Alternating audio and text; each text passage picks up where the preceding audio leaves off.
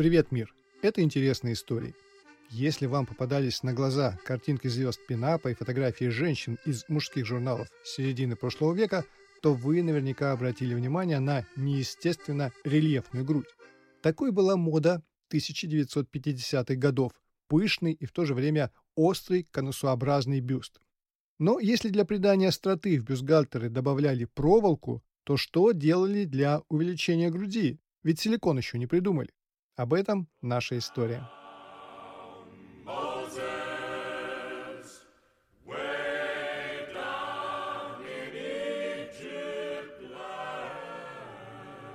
И вот что придумали девушки для того, чтобы немного увеличить грудь. Они вшивали в чашечки бюстгальтера небольшие резиновые шарики.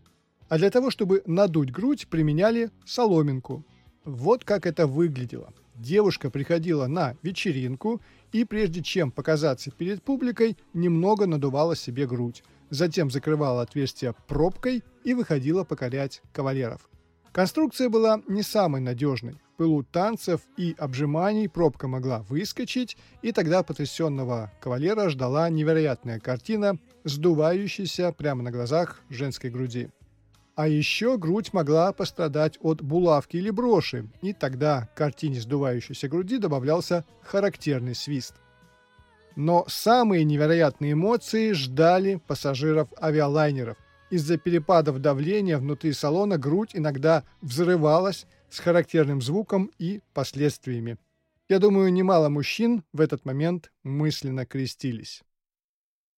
В завершение выпуска небольшое сообщение. Компания Tecno выпустила очень удачную линейку смартфонов Common 18. Я думаю, через пару лет серия Common 18 станет хрестоматийным примером качественного дизайна и сбалансированности по характеристикам.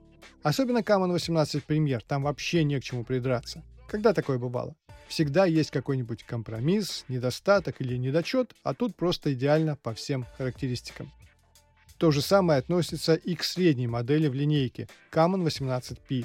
У Common 18P есть быстрый процессор Helio G96, быстрая память, быстрая зарядка, быстрое обновление экрана 120 Гц, а также камера на 48 мегапикселей, портретная камера 13 мегапикселей с фокусным расстоянием 50 мм, экран IPS супервысокого качества без вредного шима.